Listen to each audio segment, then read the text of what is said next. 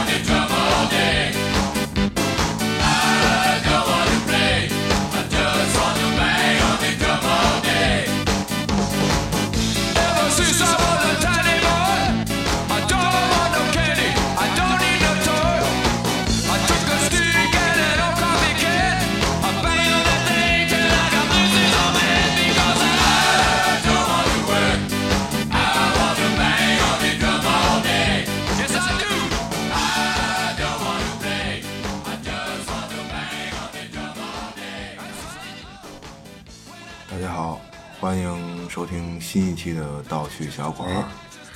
嗯，不知道大家国庆假期是在家看片儿啊，还是出门排队？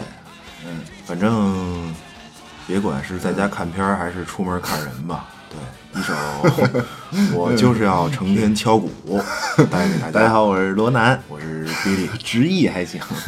Ban the Dream All Day，反正这歌大家自己体会一下。嗯，对，嗯，嗨，呃，那今天既然要从这个人类清除计划，人类清除计划聊起，嗯，我就觉得这歌反正挺合适的，对，气氛比较活跃，嗯，反正比较比较比较喜感，对，听着我小腿直抖啊。嗯，行啊，嗯。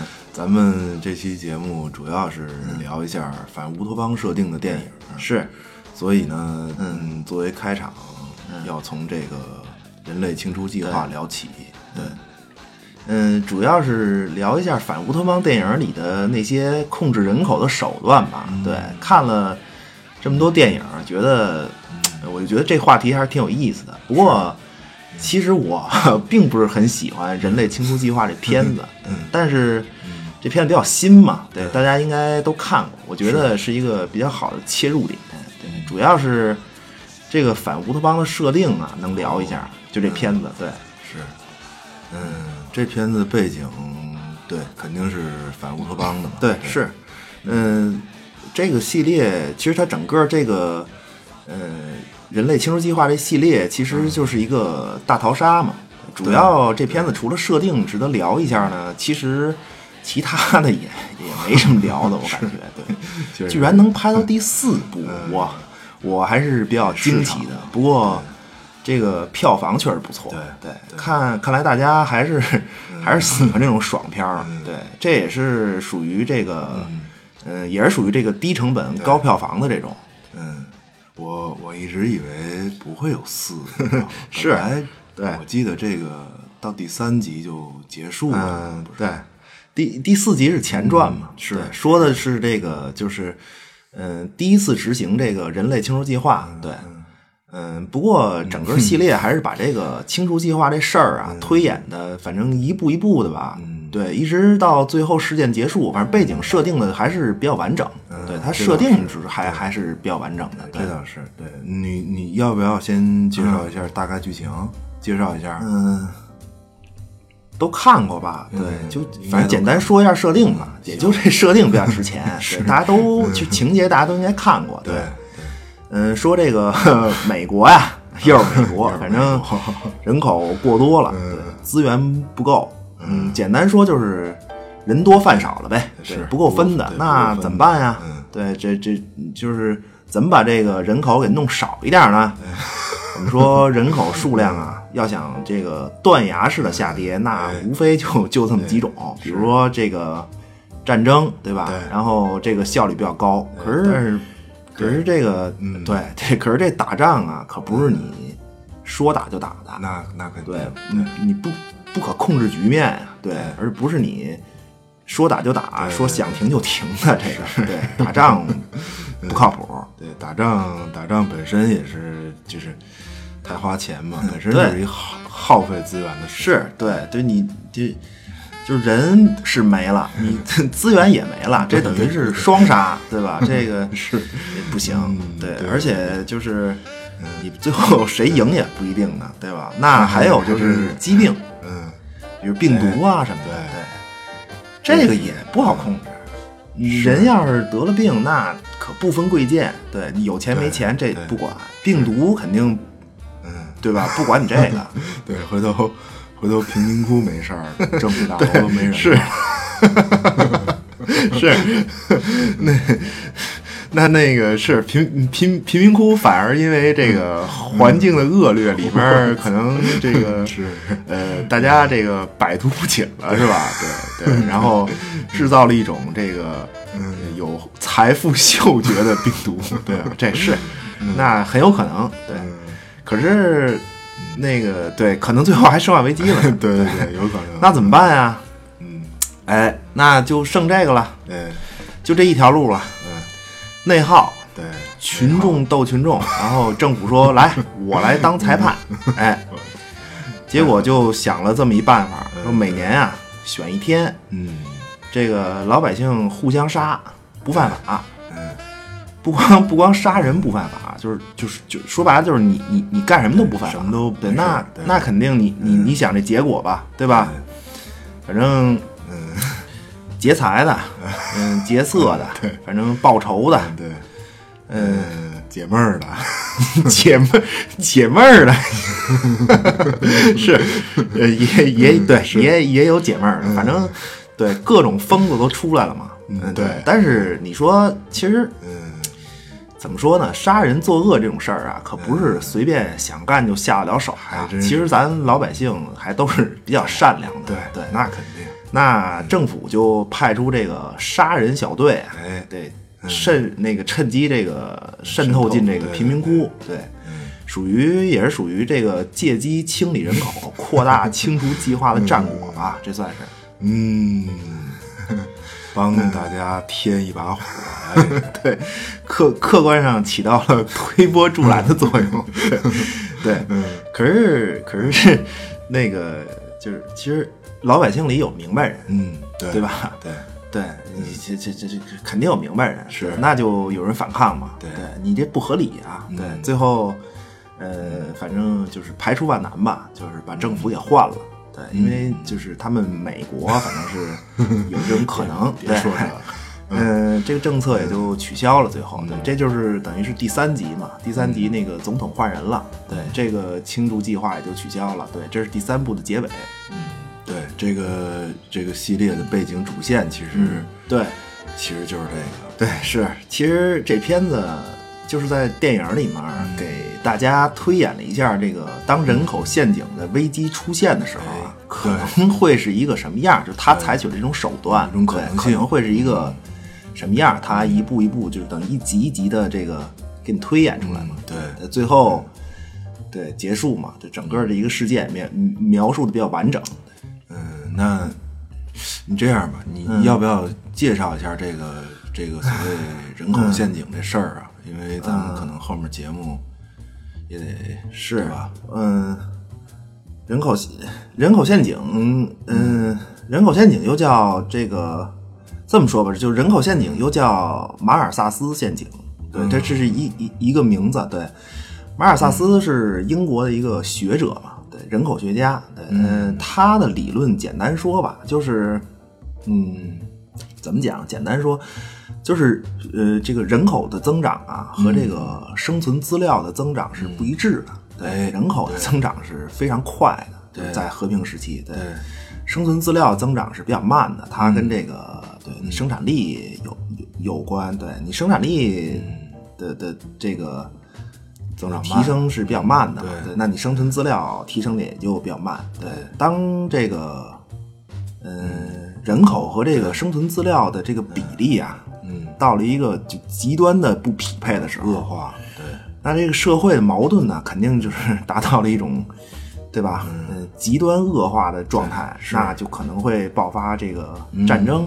对饥荒，反正等等吧，就是疾病，对，都都都都都有可能，对，就那嗯人口就少了，嗯然后灾难过去，然后人口再慢慢涨，然后再不匹配，然后再矛盾，对，就大概就是这么一个事儿，对，嗯，是一个循环。对，我觉得这这是一个是是吧？循环等于是。嗯嗯，其实这其实他这个理论说白了就是一句话，僧那个僧多粥少呗，对吧？所以，嗯，老话儿。嗯，根据这个马尔萨斯的这个理论啊，他实际上说的是什么呢？就是说这个战争、饥荒，哎。甚至这种大规模的这种瘟疫疾病啊什么的，嗯这种大灾难啊，嗯。其实是呃不可避免的。不。可避免。对，嗯，这就是一循环嘛，对，它不可避免，对，因为它是有有一种就是，嗯。天道在里面，对你你你这人口和这个资料生存资料是是是肯定是，终有一天会不匹配的嘛，对对对，它是等于说的是这么个事儿，嗯哎呦，那那就得看咱生活在哪个时间点了，是吧？说了半天靠运气，说了半天还是靠运气。是 这个，对。那那当然，这个理论他提出这个理论，实际上是在第一次工业革命之前提出来的。哎，对，就他可能也没有想象想象不出来，像工业革命是，嗯，对，工业革命以前，世界还没有生产力，就是那种爆炸式的增长过，对，所以，前所未有嘛。嗯，那有人说，就是就是人类在经历了这个几次工业革命以后啊，已经跳出这个陷阱了，对。不过我就是 我个人觉得，其实就这几次产业革命下来啊，嗯，也仅仅就是把这个循环的周期，嗯，拉长了而已哦啊。对，反正我个人的观点。对我们 反正也不是专家，反正就这么个事儿。对嗯，因为确实这个工业革命以后，你像英国，对工业革命以后，它混壮了嘛，对，胳膊粗了，比较比较能打。对，那他是靠这个掠夺海外殖民地，抢地盘儿，来这个呃，对，来增加这个生存资料，对，分流人口嘛，对，他绕过了这个陷阱，短短时间内，嗯，还顺便能净化了一下这个本土的人口质量。这个，嗯，嗨，反正 也没看出净化来。英国人其实也 够糙的，足球流氓是吧？嗯，是，其实其实那个对，而且其实世界大战后来的这些世界的动荡啊，英国也 是也是一次都没跑了，实际上他也是被裹挟其中吧，对。所以我是觉得，只是循环周期拉长了。对其实咱们你看中国历史上、古代历史上那些起义，对你套这理论，其实都能套。对其实说白了都是对，实际上人口和这个就是对，生存资料不匹配这么一个问题。对，嗯，就反正说呃，简单说吧，就是人一多，对饭一少，那肯定对吧？就搞事情，出事儿无一例外。对，反正。嗯，人类清除计划这个系列，呃，就是给你展示了这个各种控制人口的手段中的一一一种吧。对，这属于是个办法，反正，嗯比较暴力的一种手段，对比较暴力。对，这是这这个这是脏乱差的办法。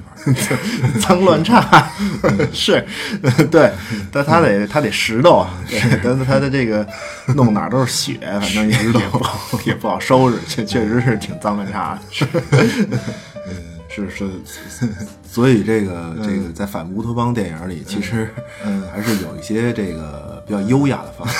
我操，优雅，来给大家介绍一下。优雅的方式还行，你这 这么冷静的说这个，我都后背发凉。优雅，嗯，就是也不是优雅，就就是比较隐晦呗。对接下来，嗯，主要跟大家说的这部电影叫《逃离地下天堂》。对，这是一部一九七六年的科幻片儿。哎，对，这片子属于比较典型的这个设定上是反乌托邦，但是在你观影的时候啊，嗯，有很长的一段时间，你觉得这片子就这好像是一个乌托邦的世界，对，哦，只是可能感觉到有什么地方有点不太对劲儿。嗯一听这名字就不对劲儿，逃离这个，地下天堂，对，还是地下天堂？是啊，这听着就嗯，嗨，这个这都属于是 一个中文名字，直接就透梗了。其实，哦对，他本名其实叫 Logan's Run，对，哦就是直译直译过来就是罗根快跑。对，金你要不说以为是金刚狼快跑。对，罗根嘛，对，嗯本来这名字其实呃看不出什么异样来。嗯，对你这个名字就罗根快跑这个名字对，就中性很多。是对，对不过聊到现在，你是不是能？要不咱还是先介绍一下这个所谓的乌托邦和反乌托邦的这个定义吧？我觉得，啊因为要不然，我觉得有这必要。嗯，这这个这个话可就长了，这都知道吧？应该大家说，应该都嗯，我就还是描述一下比较好，我觉得。嗯对，简单说一下吧。对，嗯后面好聊嘛，简单说。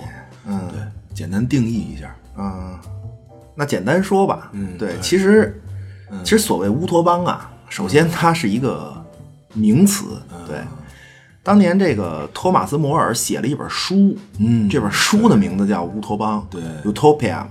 嗯这名字的本意其实是不存在之地，就没就没这么个地方。对，另一个意思就是好地方嘛。对，这这这又好又没有。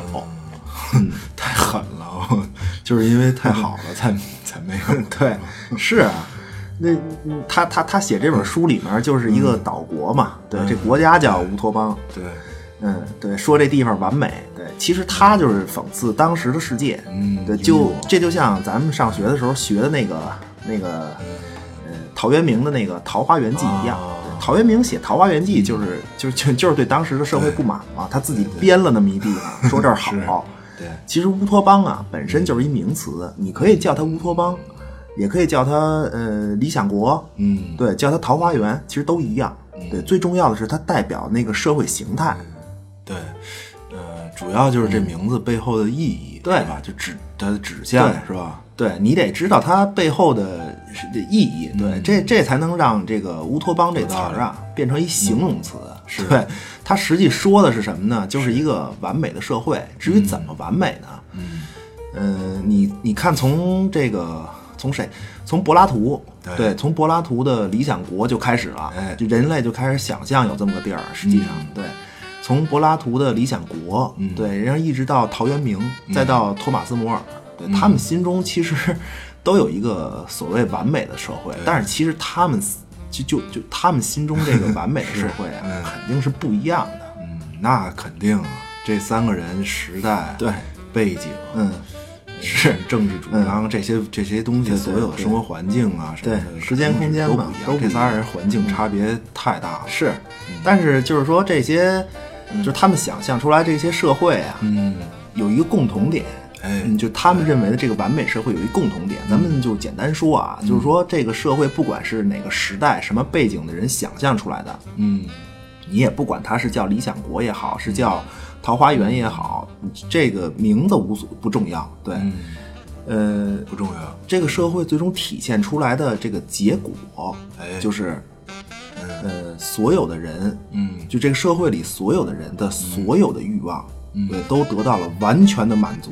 就这么一社会，不管你是什么阶级，就是有没有阶级，什么什么人群，不管所有的人所有的欲望完全满足，没有任何的矛盾，就这么一社会。，everyone 太牛逼了，是对，嗯，所以这个也肯定是不现实的，那肯肯定啊。确实 确实没这么个地方是嗯。哎，嗯瓦坎达算吗？瓦坎达，瓦坎达还黑哥们儿的乌托邦啊，那是黑豹带队。是，其实我形容的比较简单，对，简单说嘛，嗯，所以这种社会至少现在是不可能存在的，对吧？对，咱做节目得严谨，对吧？万一是对，万一哪天，对吧？嗯，现在反正反正现在看是不可能，对，那这个所谓反乌托邦呢，实际上就是对乌托邦的一种讽刺吧。哎对，任何事情都有两面性嘛。对，所谓完美的背后也有它的隐患，嗯，或者是叫隐忧，嗯隐忧吧。嗯对，比如你说互联网时代，对，对吧？哎让大家这个越来越近了，这个看起来，这个好。实际上，嗯。人与人亲近的亲近感，反而可能是越来越远了，对吧？就就就就这种感觉，嗯，是，呃，这这个，嗯，全家围坐在一起，但是各自低头看手机啊，是，对，对，这这这个这个这个本身就是就是一对所谓这个乌托邦和反乌托邦的矛盾体嘛，对，互联网世界人声鼎沸，嗯。然后这个现实生活这个冷漠疏远，对对，那互联网世界就是这个乌托邦，对吧？便利、高效、完美，对。可是现实生活就是对这个，这对对这个所谓网上世界的一种讽刺，对。生嘛，呃，这这这这这不就是头号玩家嘛，对吧？哎哎，还真是。对，所谓所所所以头号玩家也是这个反乌托邦题材呗。我是啊，这绝对这太这相当的反乌托邦啊，反乌托邦设定。对，反乌托邦设定，它题材设定，对，呃，单说对。嗯，哎，不过节目时间有限啊，咱也就不引入别的概念了。其实他这个头号玩家也是。也也有别的题材，对，反反正就是互联网这玩意儿的存在本身 就是反乌托邦和这个乌托邦的共存，其实确实是。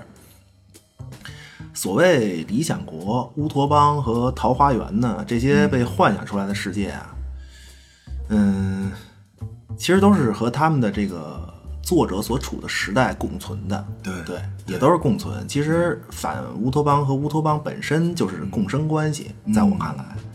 对，没有反乌托邦的现实，也不可能 幻想出这个乌托邦这种世界，对吧？有不平等，你才渴望平等，对吧？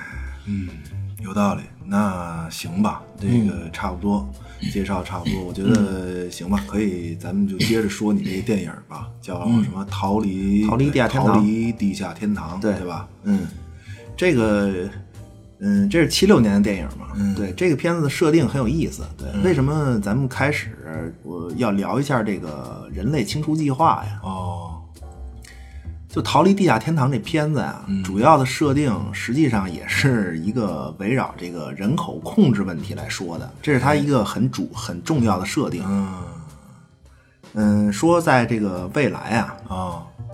人类又打急眼了，又 地球又完了，又完了，完了，我又完了，太牛逼了！是，那那怎那怎么办？其实怎么完的不重要，你知道吗？对，关键是他就是完了，嗯，这么设定了一下，对，那个那怎么办呀？对，环境恶劣嘛，对，吧这个，那就给你来一大棚，对，一罩，蔬菜大棚嘛，科幻片都这样，嗯，那个。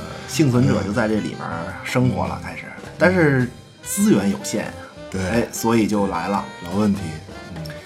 这个通过基因工程，哎。哎，人只能活到三十岁。哦。对他这个通过这个生物改造啊，这个每个人的手上呢，手手掌上啊有一装置。哦，这装置根据年龄的这个不同啊，哦，这个显示颜色。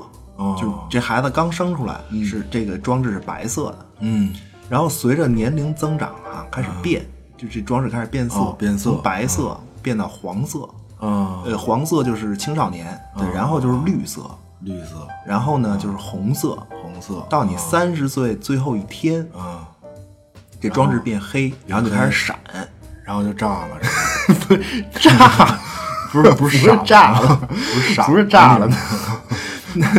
就是 炸了，嗯，接着说，接着说，就是到了，他是这样，他到了就是三十岁吧，他他他他就提醒你，就是说，哎，你到三十了哦，然后呢，嗯，这些人啊，到三十岁的人就被组织起来参加一个叫转生仪式，说是转生，嗯，对，实际上就是肉体消灭，我操。啊，炸了！怎么想的？嗯，有点尴尬。对他就是，嗯，这这炸了不更炸了不更脏啊？溅满都是血，更不好拾掇了。拾。对，那这个，那这个电影里这个梗啊，是后半段给你透露出来的。嗯，对对，在这个前半段就很长的一段时间里，你会看到一个。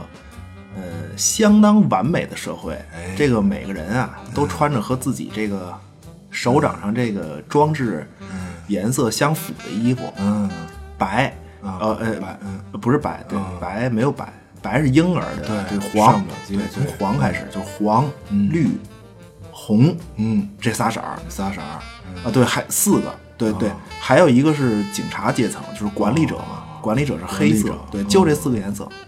哦，然后这电影里几乎所有的场景啊，都类似于什么，你知道吗？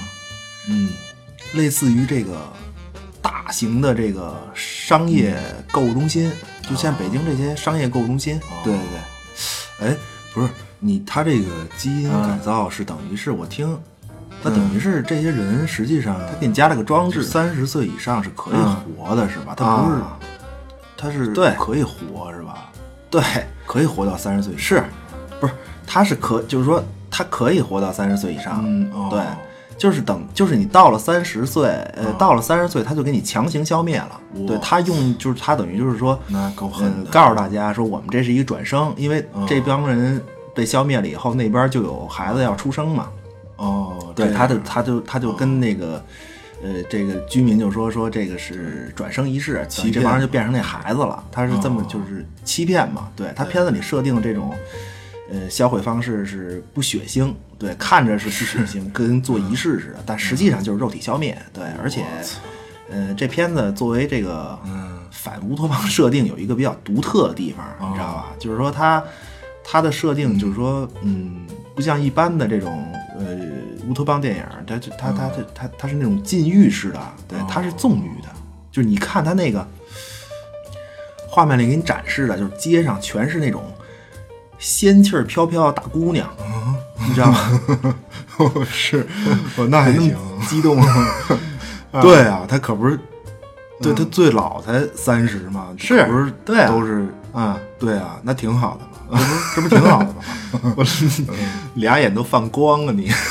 是是，嗯，而且而而且它和这个很多这个反乌托邦设定的电影还有一个不同的地方呢，就是它没有这个工厂工作的镜头，哦，对，就没有那种嗯整齐划一的人穿的都一样，对，在那儿干一事儿，对他没这个，对因为哦。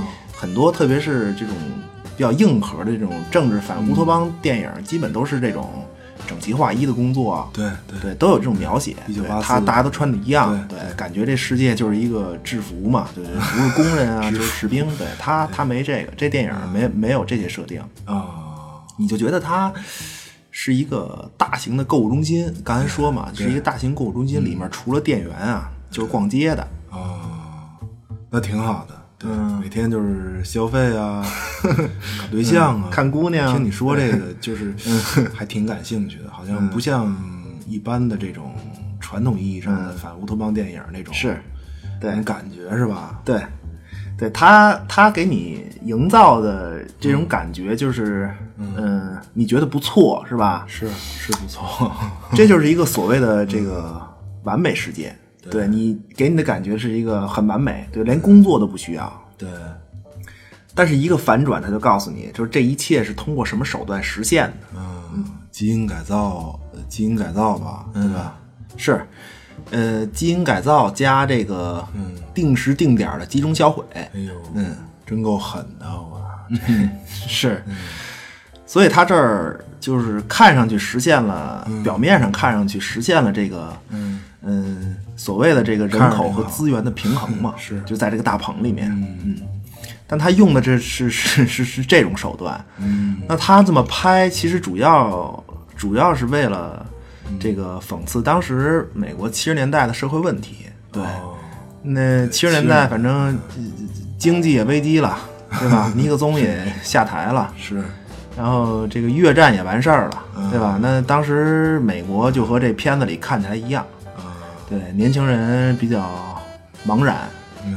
嗯、那么也比较自恋、享乐，就是消费，就这种感觉，对。啊，怎么怎么怎么听你听你说有一种 这个嗯。活一天赚赚一天的感觉，是啊，他就还真是这样。你你倒不是他倒不是赚一天，主要是，嗯，主要是战后他那一批这个婴儿潮的孩子大了，正好七十年代嘛，对，哎对正好七零年就差不多就是战后那一批嘛，对。他们这种享乐消费是一种就是爆发性的，对他们的父母，你想都经历的都是什么呀？嗯。大萧条，对对吧？一战、二战，习惯了这种省钱难。不花，对，就是节俭嘛，就相相对来说比较节俭，对，嗯。维系这个家庭亲情啊，因为你在特别是在这种很重要，经济危机啊，就大萧条啊，或战争环境里面，对。可能这个呃家庭的这种关系的维系啊，和和这个亲近邻里的这种呃和睦啊，是真是挺比较支撑的，对对对。支撑支撑你生活的一种行为，穷帮穷嘛，嗯，你你看，今天咱们就就你我身边这个这个八零后的孩子，已经是和在咱们父母的这个消费观念，肯定也是千差万别了嘛。就是那种是，嗯，对，就这种观念，它都是那种断崖式的，差别太大了就是就不是渐进式的，就非常剧烈的差别。嗯，咱们咱们是因为这个社会变化的比较剧烈，就变得也比较快，对。对，其实都一样。嗯。对，其实都一样。但咱们这一代生出来的时候就已经改革开放了，对。对吧？那那那种贫贫乏的日子不经历，咱都体会不到。咱举个例子吧，你比如说这个，我我能想到的就是现在，你比如手机，哦，对吧？从最开始国内普及这手机的时候，那时候，嗯，就它还不是彩屏的时候，你想想，还记得吗？是记得那个就是诺基亚时代呗，对那会儿就流行换手机呗，我就记得，你是要说这个吧？是对，咱们那个那会儿就是流行换手机，对，那会儿咱父母都无法理解，是对吧？根本就觉得这是，咱咱们咱们父母那一代人啊，就是，嗯，就反正给我感觉就是，就恨不得买一东西能，就他准备用一辈子，就是。那种，对对对对，就是这这是社会变革带来的观念冲突。对对，那九零后那甚至更小的，那就就更别说了，对吧？那其实这就是当时，对，等于现在等于现在咱们的这种状态，就是就很像当时美国七十年代的社会，就差不多吧对，它有共同点。对，当然这个咱们不评价的吧，对也没法评价，也没什么评价的。对，我觉得其实理性消费是好事儿。对，那肯定。嗯，你看现在北京，怎么了？北京北你是都是商场是吗？嗯，是，对啊，你现在咱们的生活就好像我你你早年去香港，对吧？就就跟我早年去香港看的似的，就基本就出了家就是商场，综合性的那种大型的购物中心，对，吃喝玩乐、看电影、买东西，对，这不就、你你听着这像不像？这像不像这电影里说的？对吧？跟电影里设定 多像啊！对对我就其实有时候我也纳闷儿，你知道吗？就是人家香港 真是因为家里地方小，才都地儿小都在商场里待着。咱大陆别不至于吧？嗯，别别揭短是，呃，还真是，对。不过这么弄也是刺激消费，嗯那肯定它有它的便利性，对也疏解交通啊什么嗯的，它有便利性。确实对确实北京这么大，你不可能一出门全都奔这个西单王府井儿。西单王，对不过反正就咱们有的时候干的事儿，就是老一辈儿都觉得真是就觉得你扔钱就那种是感觉，嗯，这确实是。是，所以你看他这个片子，片子实际上他用的这个，他说的是就就就是这么一事儿，对他套着一个反乌托邦的壳儿，他说的是一种这这个嗯，呃，怎么讲？讽刺过度娱乐、过度消费、过度这个呃自我中心的这么一事儿吧对，嗯。嗯，他用这个反乌托邦的设定给观众一假设，对吧？就是如果，嗯，那如果这世界上最老的人是三十岁，你没有婚姻的束缚，没有养育的束缚，呃呃，没有家庭关系需要维系，每天就是没有任何束缚的，就每天就是逛街、嗯花钱、搞对象。嗯，对吧？然后健身秀照片儿，对，你看这世界什么样，对吧？嗯，对，就是反正就是上没老下没小呗，是这意思吧？是对吧？对对对对，那那那那这片儿里不就是不就是这样吗？对吧？那那这里头设定的就是这个世界里的人啊，是他这片子好像我记得，嗯，不知道什么叫爸爸妈妈，好像是对，因为我、哦对，反正我理解他这个片子里面，我记得是。呃，他生育新生儿都是试管婴儿，那肯定不知道。对对，也而且也不知道什么叫丈夫，那肯定的也不知道什么叫妻子，嗯对，这都不知道，没有完全就是一人吃饱，这个全家全家不愁了呗，就是。是对。其实这个电影有原著小说，对哦同名的小说，英文同名小说，对。呃，而且这小说里设定啊，还不是三十岁，啊，小说里设定是二十一岁就死。那更小对。嗯，当然，小说里这个呃、故事内核，他说的跟电影还不是一个东西。对对，电影是套用了小说这个设定，对，来实现他这种呃实现那个设定吧。对，小说是六十年代的，对，咱就说电影嘛。嗯那电影里为什么设定三十岁啊？啊，为什么呀？对，这个我还是真想过。你看咱们现在都三十了，对吧？嗨，你这，嗯，是是是是，按这个，按这电影里那设定，咱都都得被销毁，是早好几年咱俩对对就被销毁了。对，销毁好几回了都。对，那那那那咱要是在这个电影的世界里，咱俩也得跑那肯定对，这电影里这人到三十这销毁，这受不了。对，其实我感觉这个人啊，就是说，反正到了三十岁左右，说实在的，你可以用良好的生活习惯。嗯这个来保持这个身体上的年轻，对身体状态会好，但是你的心态啊，基本上就呃稳定下来了。到三十，嗯，差不多吧。嗯，反正反正这是玩的也是差不多了，感觉是对。现在 确实，对，嗯，确实也是玩，就这意思没什么劲，是这样的。嗯，行吧。哎呦，没劲。嗯，呃对，你这个也极端了点。对啊，什么都没劲，还是我我这确实挺没劲的，反正嗨不是来回来去就那点花样呗，那还有什么新鲜的？嗯，嗯，咱是聊这个翻拍电影聊的吧？我估计。有有可能，行吧，反正没劲就没劲吧。反正这个三十岁左右，嗯、你看好多女孩儿都给自己设定一个结婚的这个最后期限是三十，对吧？其实啊这是一个心理的坎儿。嗯就像这电影里头，人到三十没婚姻、没子女、没家庭，那你也没什么奔头了，那就死去吧。我操，死去吧，死去吧，他牛逼！对啊那那那悠着点啊，啊悠着咱这个听众可没事儿，什么情况都有啊，你可别别别说说的别那么别那么狠啊！不是，就是这意思，啊，你知道吧？确实，你 人到三十、你心态肯定就沉静一些，对吧？你你不能一直逛商场吧？三十、五十、七十，最后逛死在商场里头，最后在某品牌店里结束自己的一生。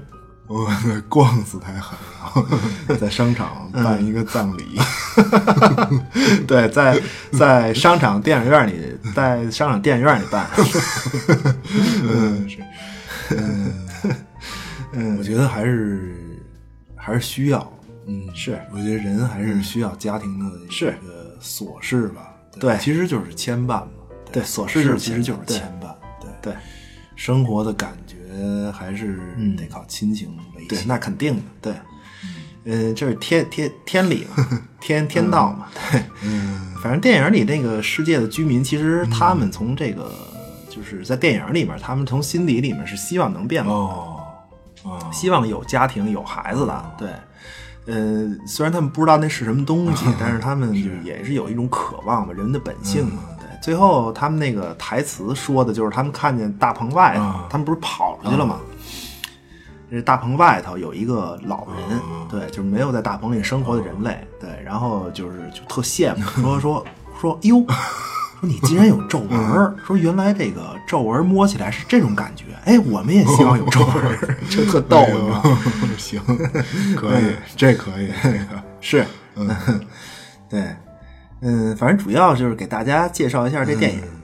对，是不错说回来吧，对，然后这个片子的男女主人公啊，就是不想到三十岁那肯定，对对，就跑出去了，等于是。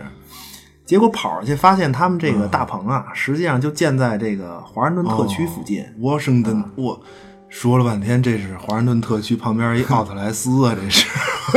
是吧？奥特莱斯太牛逼，是是，不就是还真是吗这个。对，最有意思的就是他俩去这个林肯纪念馆，嗯让我想起这个蒂姆·波顿在这个哦《决战星球》里头这片子。对，那那那那，就是他他他这片子里面男女主人公就是就是逃出去以后，就看着有点像这个，啊，嗯，老版的那个《人猿星球》的气质，还挺有意思的。对，而且他们俩在那个林肯纪念堂，对那镜头也让我就是觉得特别像蒂姆·波顿那个《决战星球》最后他们穿越回去，哦在那个反正挺有意思的。对大家有兴趣可以看一下。这主要是这个片子里头这些女演员啊，确实都特别漂亮。对，嗯，那是就是 眼神中，眼神看一下中透出了这个电影，嗯得看一下这些女演员呀。嗯，哎呦，哎呦，眼神中透出了一丝邪念。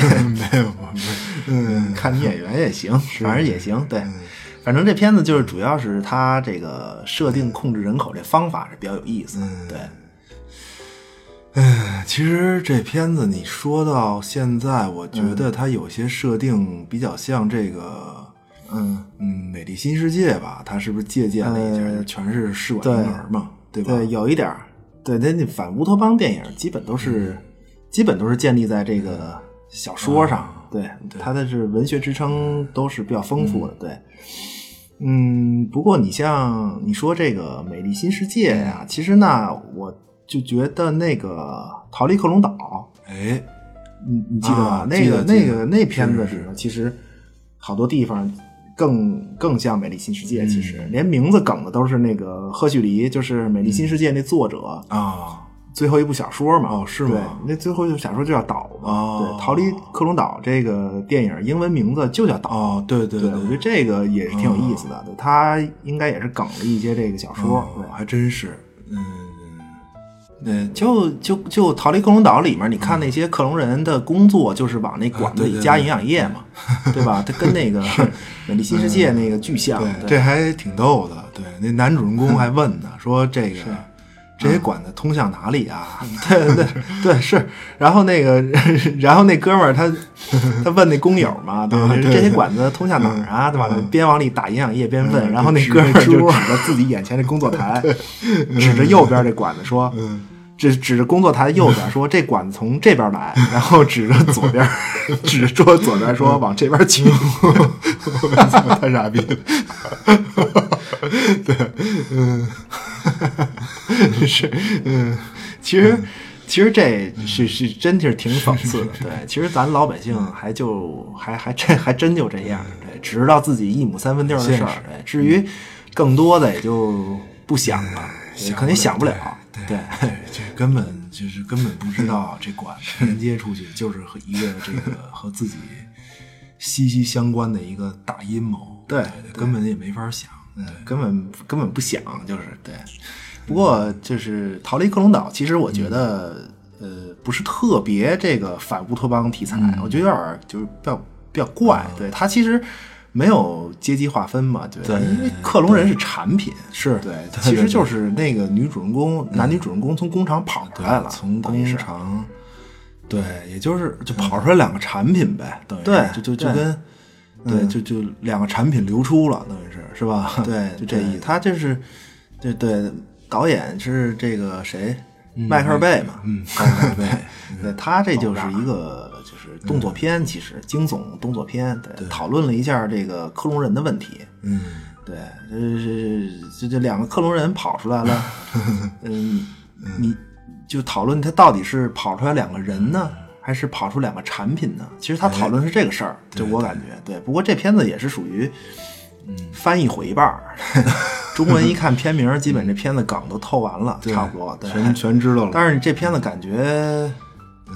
嗯也挺像这个《逃离地下天堂》的，对，也是这种什么男女主人公从一个大棚里跑出来嘛，对，这这这点儿也也也也比较像，对，这都是这都是属于这个开局一对情侣装备全靠跑，说说的都什么呀？这是，不过，哎呦，不过不过这个逃出逃离地下天堂这片子老说是要翻拍，对。啊，我看也够呛了。对，一说这个男女主人公一起跑这这种片子，其实挺多的。对，而而且控制人口年龄，其实其实还有一片子挺像的。什么呀？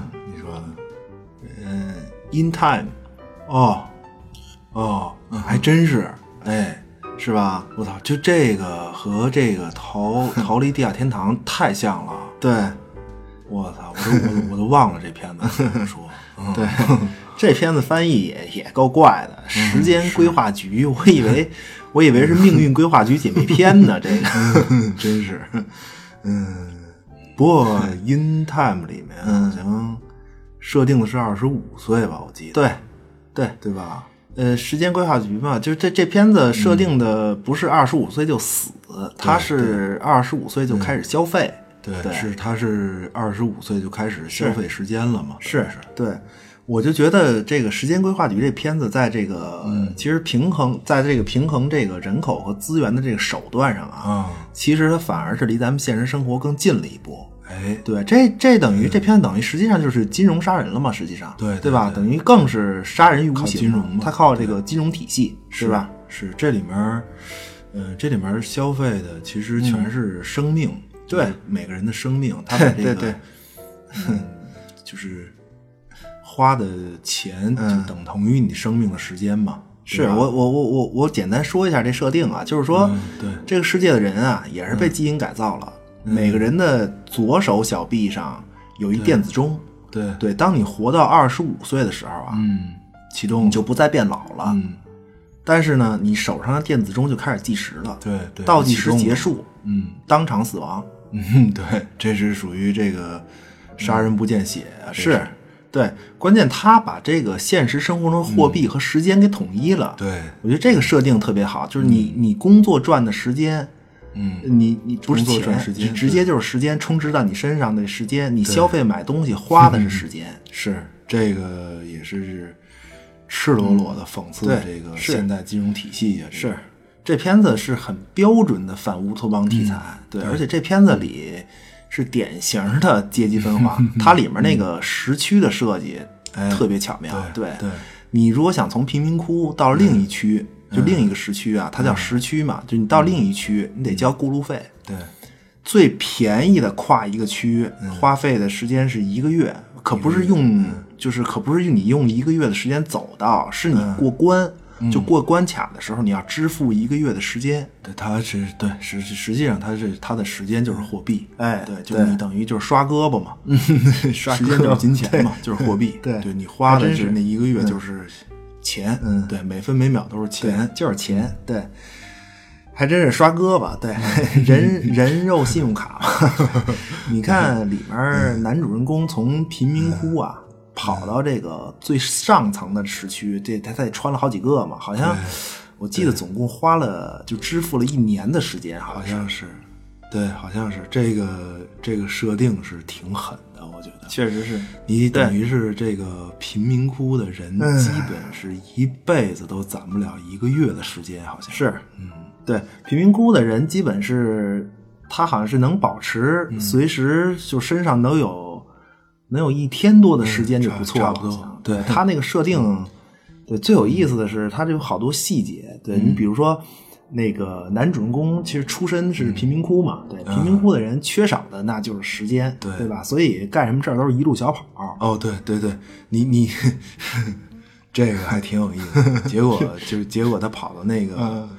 高级时区，人家一看他就不是本地人，是吧？是在那个高级时区不能跑，那那就得显示出这个这个财富的充沛嘛。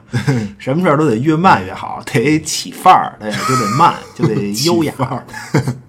对，哎呀，也是血淋淋的优雅，这是。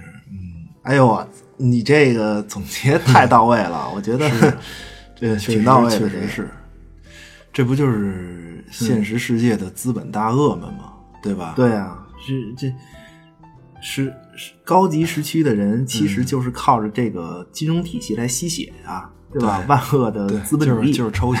对，所以你看，哎，这就是为什么我说乌托邦和反乌托邦都是共存的呀。嗯嗯，高级时区的优雅必定。伴随着这个贫民窟的悲惨，对，要不你不可能啊，对吧？你共生你是吧你只有高级时区那种哎没有任何矛盾的生活，你怎么实现的呀？对，对吧？嗯就好像你看到一张照片儿，对吧？嗯照片里他这个高级时区里生活如此的优优雅、奢华、完美，嗯，对吧？你以为这世界我太好了，可是镜头一拉，照片外面就是贫民窟，对就是贫民窟的惨烈对对。对，那你这整个世界瞬间就反乌托邦了，哎呦，对吧？你说的这个是微信朋友圈吧？这这是啊，哎呦，你这，哎，你让你说还真挺像的，是不是还真是对朋友圈里这个品质高端，现实生活关灯吃面，是。嗯，关这么说，这片子确实不错，对，值得看一下。对，而且这片子讽刺的这个金融体系啊，嗯说实在的，我觉得真的 可有生之年永远不会消失。对。哎，不过说到这个，说到现在，我反而觉得，其实所谓的这个乌托邦，其实不就是现实吗？就是反乌托邦啊，嗯，不就是现实吗？对啊，对吧？是啊，对，其实其实所谓反乌托邦的很多设定啊，嗯，就是把现实中的一些矛盾给放大了，嗯给你展示出来。嗯其实就是咱们生活中的世界，它就是给你一个假设，就假设现实生活中的矛盾极端化会是什么样。嗯如果把现实中钱的这个数字变成你还能存活的时间，嗯，你看，你看看，你觉得这个体系可怕不可怕？可怕对，可怕，太可怕了。哎呦，说了半天，我我我我我我看就这人类清除计划里这个手段比较低级，对吧？是又杀又砍又脏的，这到处都是血是吗？对，但但是它直观，嗯，对吧？它它是最直观的，让你感觉到这种对，嗯，反正确实是这样。其实我我我总感觉吧，这这说远了啊，我总感觉就是人类的这些历史啊，你总是在用一些就是特别反乌托邦的手段，企图创造一个乌托邦的世界，就就就目的是好的，对，但是实际对吧？咱们不评价，对，嗯，有点意思，嗯，真是，嗯。根本没有什么什么完美的社会，对哪不可能让所有人都满意？是对，这对这还挺有意思的。对，其实，哎呦，对，其实今天，嗯，聊反乌托邦设定这事儿吧，其实好多东西都没展开。对，最所谓硬核的一些，嗯嗯，咱都没说，也没也，我觉得也没法说。对，啊，什么一九八四是吗？嗯。不过你说一九八四，其实我最喜欢的小说其实是我们，哦。对，对，小说好，那个太电影电影我看过，对，但是确实 确实不好看，对，那不可能好看，那个，这种反乌托邦的这种特别硬核的这种，嗯。呃我实际上电影是不爱看的，太压抑，太压抑了，对，并不好看。哎，行吧，也也别聊那么狠，对对。嗨，其实也没有什么所谓的这种硬核不硬核的，我觉得是就是他是他说的反映的社会角度不一样，嗯对其实对，对，方向不同嘛，对，时代也不同，对，是，不过确实像这个我们和一九八四这种，实际上是确实也不太容易聊。现在咱们就聊这个，嗯，不不太好聊，肯定是不太好聊。嗯，嗨，其实不聊 是因为就就就是我觉得这些题材，嗯，不太娱乐，说实话，就 是真的是不太娱乐，对，其实那怎么能是不太娱乐呢？那是太不娱乐了。哎呀，行，真行，我，哎呦，是是，确实是太不娱乐了，嗯。嗯，行吧，那个，要不你再再总结一下，今天我我看时间也差差不多了，咱们嗯是吧？嗯，我觉得咱俩还是不够娱乐，说实话，对，老老整天行瞎琢磨这些，对，还是得娱乐一点。对本来本来就是想借着这个反乌托邦设定聊点科幻，对，其实对，行吧，反正主要还是聊聊有意思电影。嗯，嗯，反乌托邦的设定呢，现在主流商业片里肯定是越来越多。对其实一直都挺多的，一直都多很多经典的商业片 IP 都是反乌托邦的背景设定。就，比如咱们老说的这个《异形》啊，对，还有什么《银翼杀手》嗯，还有呃《黑客帝对吧国》，哎，真是，这都是嗯，大片儿啊，这大神片儿，这都是。对哎，对，那个其实 Will E 也是，也是反乌托邦设定。啊，哎呀这是是是，看来还是还是迪士尼厉害。嗯你看人家这个这个反乌托邦设定拍的，对哎，也也不压抑，对，全年龄观影没有任何障碍。哎呦，还真是绝了！我天哪，看 看来这种题材还是能拍的轻松一点的。对啊，哎呦，迪士尼确实厉害。嗯，确实厉害。对，哎，就这样吧，也没什么总结的。对，反乌托邦设定其实就是现实，对，可以说一直以来我们生活的世界其实就是一个嗯，嗯反乌托邦的设定。还真是。看上去当然肯定没有电影里那么荒诞和恐怖而已。对对，还是还是回归咱们今天节目的内容吧。我觉得，哎，对对，《逃离地下天堂》这部电影呢，嗯虽然诞生在上世纪七十年代的美国，对但今天看起来啊，嗯，我们的生活似乎也被这部电影所映射。对，在我们嗯怎么讲，嗯经历着无休止的消费刺激的时候，可能需要停下来，对找回一些理智的节奏。慢一些。因为人嘛，不可能永远年轻，哎也不可能嗯嗯无休止的在消费带来的刺激中沉沦。嗯，嗯，家庭的牵绊和亲情的维系，可能是嗯人生真正的主线吧。哎呦，绝了！怎么样？这个，呃，怎么怎么变成一个深夜情感节目？也行，也行。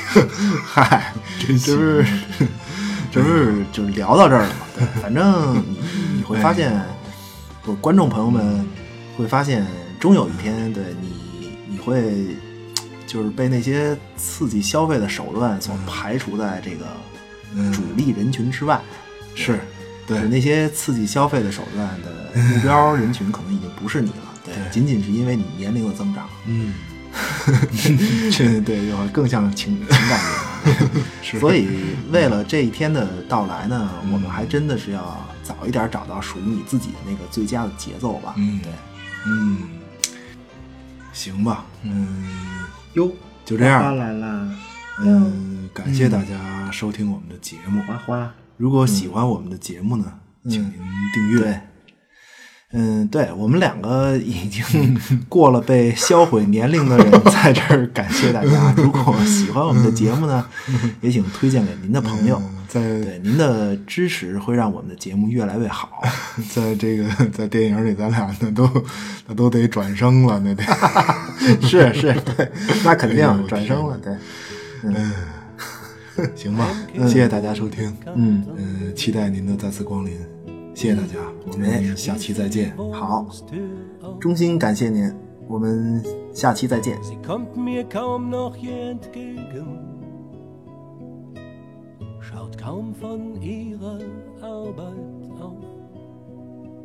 哎，所以说这个模式，呵呵呵。还是什么靠谱的马博？马博士谁呀？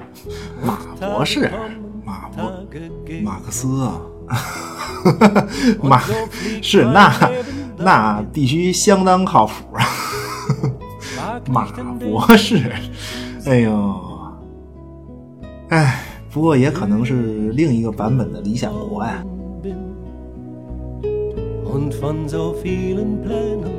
Bleiben Scherben und Tränen und nur die Frage nach dem Sinn.